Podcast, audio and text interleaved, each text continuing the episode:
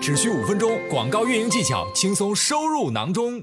第一步，我们要选择 ASIN，就要看一下说这个 ASIN 啊，它符不符合广告投放的一个要求。我们利用这个后台的一个数据来做一些自查。那这个其实很多卖家都已经非常熟悉了，就是说我这个广告开启有哪一些资格需要去你自己可以去自查的。但是呢，有些卖家没有真正的理解这四个要素是什么样子。我在这边呢再重新的为大家解读一下。首先是你是要处在一个激活状态的专业卖家账户，我们是有个人卖家和专业卖家。那个人卖家呢，目前是不可以打广告的。第二个呢，就是说你的商品要运送到所售的这个商品国境内的任何地址，这个是你在上传 listing 的时候，无论你是自发货还是 FBA，你需要去告诉系统的，就是你的这个商品，好比说你要在美国站打广告，你的这个商品要能够运送往美国境内的任何一个地址。那第三个就是说你的产品要在有效的一个类别里面，比如说我们的成人啊、二手啊、翻新啊这种商品是不可以打广告的。这个卖家没有太大的问题，但是呢，我在这边有一个就是要提醒大家的，就是大家在上传那个 listing 做一个分类的时候啊，一定要注意说要选到这个子节点，就比如说你是鞋，你就要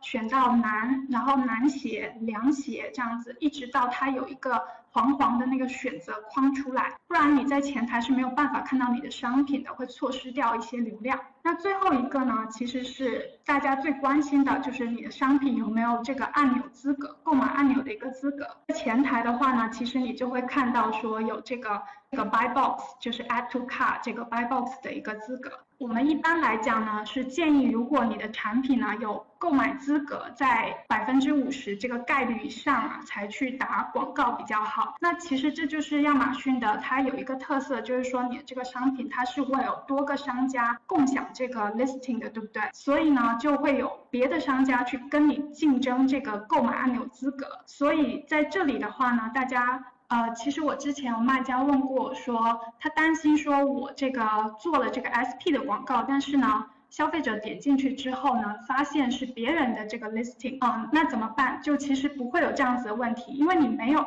购买按钮资格，你是打不了广告的，所以不需要有这样子的一个担心。啊，叶文江这个卖家说我没有 buy box 怎么办？好，那我接下来就会告诉你说这件事情怎么办。首先，你是去可以去哪里看到说这个产产品有没有百分之五十？对，就怎么看呢？怎么看？就这里就教大家怎么去看啊。这里呢，就是在你的后台有一个数据报告，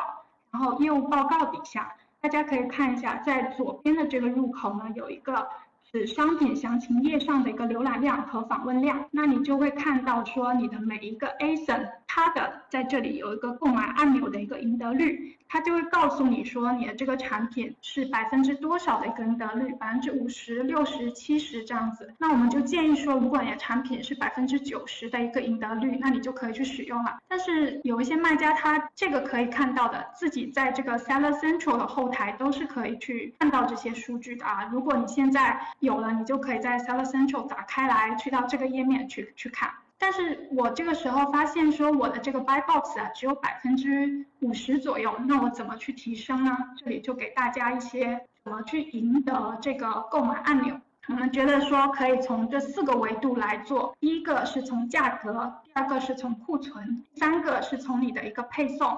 最后呢，就是一个客户的服务。那其实呢，你的